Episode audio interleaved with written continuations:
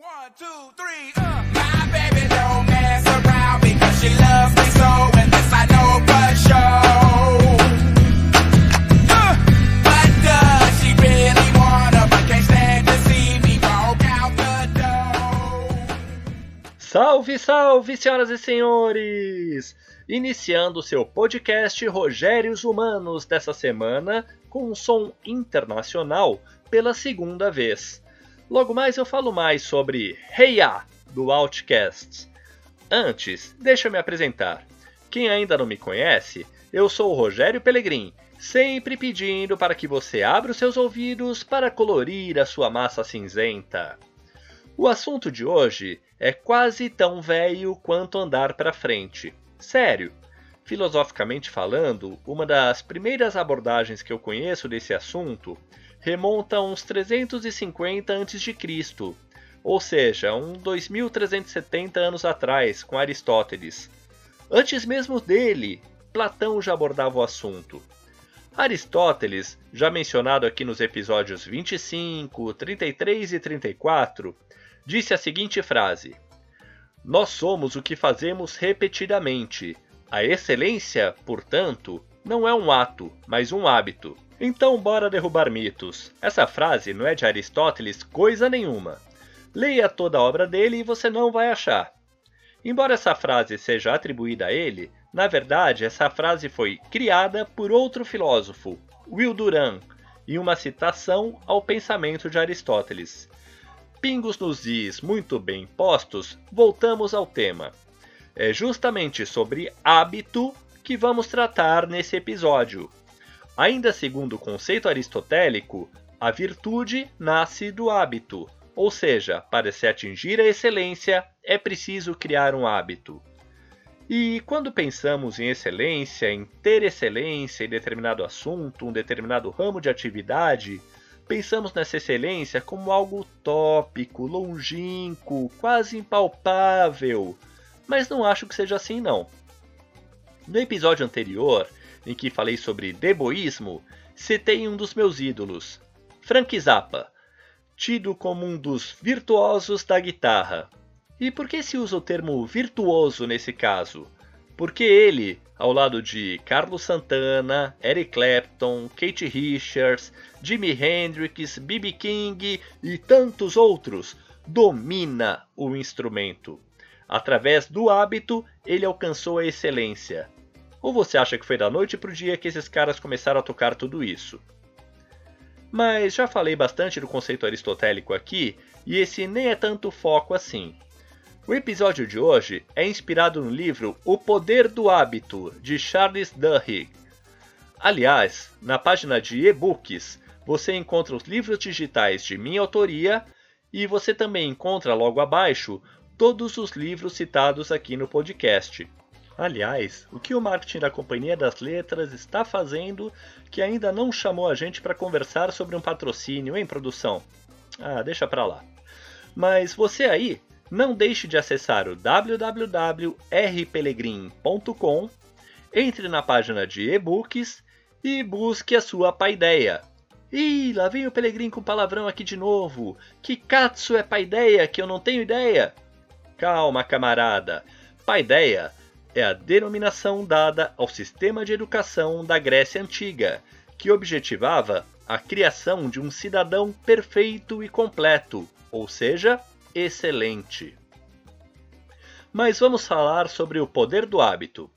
Com o perdão do trocadilho, se você não tem o hábito da leitura, esse é daqueles livros que te prende, que você quer ler a próxima página avidamente ele dá exemplos tanto da vida pessoal como do mundo corporativo e dá vontade de colocar em prática o que ele tão bem explica, como por exemplo, os três elementos do hábito. Presta atenção. Os três elementos são gatilho, rotina e recompensa. Não vou ficar aqui dando spoiler, mas ele exemplifica esses três elementos com um exemplo bem pessoal, citando como gatilho um dia estressante de trabalho. A rotina? Ir até a cafeteria comer um cookie. Mas Pelegrim, essa já não é recompensa? Bem que poderia ser, mas a recompensa no caso é o break, a pausa propriamente dita para esparecer, não o cookie. Que cookie você quer?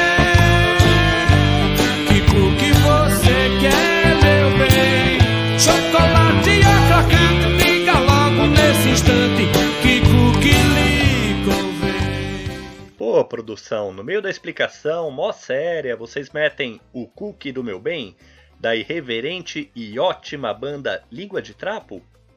Oi? Foi pra me lembrar de falar de música? Que música? Ah, verdade! Obrigado, produção, salvou o episódio! Lembra lá no comecinho que eu falei que ia comentar sobre a música Hey Ya, da abertura desse episódio? Como toda música que eu cito aqui, essa também não é à toa. Hey foi criada por softwares de inteligência artificial para ter elementos com maior previsibilidade de sucesso. Isso geraria uma questão filosófica e tanto aqui com a turma de Frankfurt, mas vou me conter aqui. Mas apesar de toda a inteligência artificial empregada, a música não fez sucesso logo de cara. Então, para emplacar, eles criaram o que Charles Duhigg denomina como método sanduíche. Deixa eu explicar melhor o que é esse método sanduíche. Sempre que a música era executada na rádio, ela era precedida por um grande sucesso. E logo após, tocava outro grande sucesso. E bumba! Como a música chiclete que é, em pouco tempo virou um estrondoso sucesso em 2003.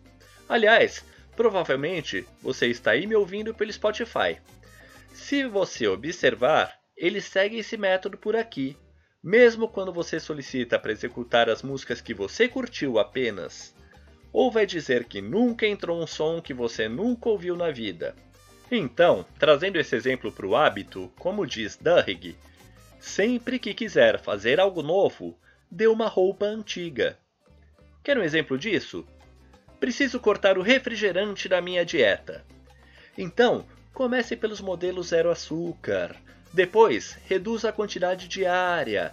Passe a consumir apenas alguns dias na semana. E quando você for parar para pensar, pronto, abandonou o refrigerante. E como eu já disse aqui, não quero dar spoiler. Quero que você leia o livro de fato. Eu não estaria aqui batendo nessa tecla se não valesse a pena.